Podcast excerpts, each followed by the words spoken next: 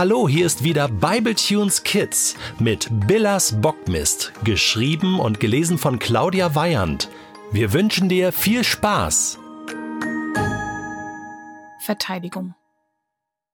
Josef hat also seine Maria eingepackt und ist den weiten Weg von Nazareth bis in die Stadt gelaufen, aus der seine Vorfahren kamen, nach Bethlehem. Benny zeigte auf die Zeichnung in seiner Kinderbibel. Und als sie endlich ankamen, hatten sie ein Problem. Nämlich? fragte Lulu.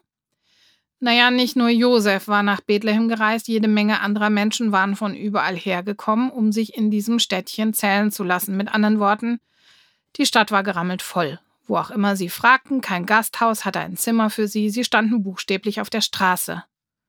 Ist ja ätzend, nach so einer langen Reise, stöhnte Remo. Die wollen sicher nur noch ab ins Bett. Naja, ausruhen wollten sie sich sicher auch, aber sie hatten vor allem das Problem, dass das Baby auf die Welt kommen wollte. Also ab in die Klinik, rief Lulu, die sich noch gut daran erinnern konnte, wie ihre Berliner Nachbarin in einer Nacht- und Nebelaktion mit dem Rettungswagen zur Klinik gefahren worden war, als ihr Baby früher als gedacht geboren werden wollte. Von wegen. Benny schüttelte den Kopf. Sowas wie ein Krankenhaus gab's da nicht. Josef hat weiter herumgefragt und den Leuten erzählt, dass sie schnell eine Bleibe brauchen, damit seine Frau das Kind nicht mitten auf der Straße kriegen musste. Und ein Gastwirt hatte schließlich eine Idee. Er bot ihnen an, dass sie in seinem Stall übernachten konnten. Dort hatten sie ein Dach über dem Kopf und durch das Stroh und Heu und die Viecher war es auch warm. Lulu ging ein Licht auf. Und deshalb wurde Jesus im Stall geboren. Genau, sagte Benny und blätterte auf die nächste Seite. Lulu und Remo beugten sich tief über das Bild. Da liegt Jesus. Und das ist dann wohl die Futterkrippe. Lulu tippte mit dem Zeigefinger auf die aufgeschlagene Seite. Hm. Man kann jetzt aber nicht so besonders gut erkennen, wo das Teil geschraubt oder genagelt wurde. Na, da fragen wir einfach Onkel Fred, warf Remo ein. Hey Remo, rief plötzlich eine Stimme hinter ihnen. Wir haben dich schon die ganze Pause gesucht. Was zieht ihr euch denn da rein? Und was hängst du mit, mit den Blusen rum? Gary und die drei anderen Jungs standen nun vor ihnen und musterten das Buch in Bennys Hand.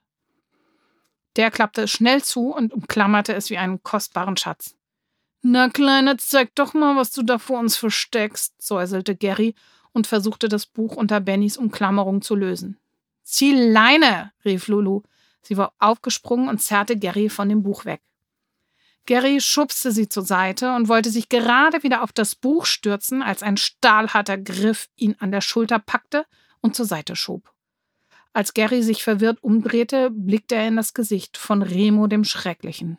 Lass ihn in Ruhe, Gary, befahl Remo leise.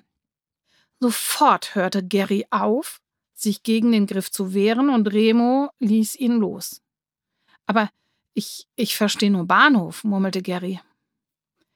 Ist ein Projekt. Vom Wurstfinger. Wegen der Klopperei vom Montag, erklärte Remo. Wenn ich da nicht mitmache, kann ich meine Freitagnachmittage bei der Müllabfuhr verbringen. Gary sah ihn zweifelnd an. Remo hatte sich doch noch nie um irgendwelche Strafandrohungen gekümmert. Allerdings war der Wurstfinger ein scharfer Hund. Das wusste er aus eigener Erfahrung nur zu gut. Und dann müsst ihr in der Pause zusammen Bilderbücher lesen? fragte Gary ungläubig. Remo legte ihm den Arm um die Schulter. Ja, so ungefähr, murmelte er und zog ihn mit sich fort. Die drei anderen Jungs folgten ihnen. Benny saß immer noch stocksteif auf der Bank und umklammerte seine Bibel. Lulu ging vor ihm in die Hocke und sah ihm ins Gesicht. Was ist los? Remo, stieß Benny hervor. Ja? Remo hat mich gerade vor einer Blamage bewahrt. Wieso Blamage? wollte Lulu wissen. Na, die anderen, die hätten sich kaputt gelacht über meine Kinderbibel, überhaupt, dass ich sowas überhaupt besitze. Verstehe ich nicht, sagte Lulu und blickte auf das große Buch auf Bennys Schoß. Na, die finden mich und meine Bibel einfach nur blöde und dumm und langweilig und Moment mal, das Buch ist doch total abgefahren. Die Sache mit dem riesigen Engel und die Zählung und die lange Reise und so, wieso sollten Sie drüber lachen? Benny sah sie traurig an. Keine Ahnung. Aber Sie lachen, Lulu. Normalerweise lachen Sie.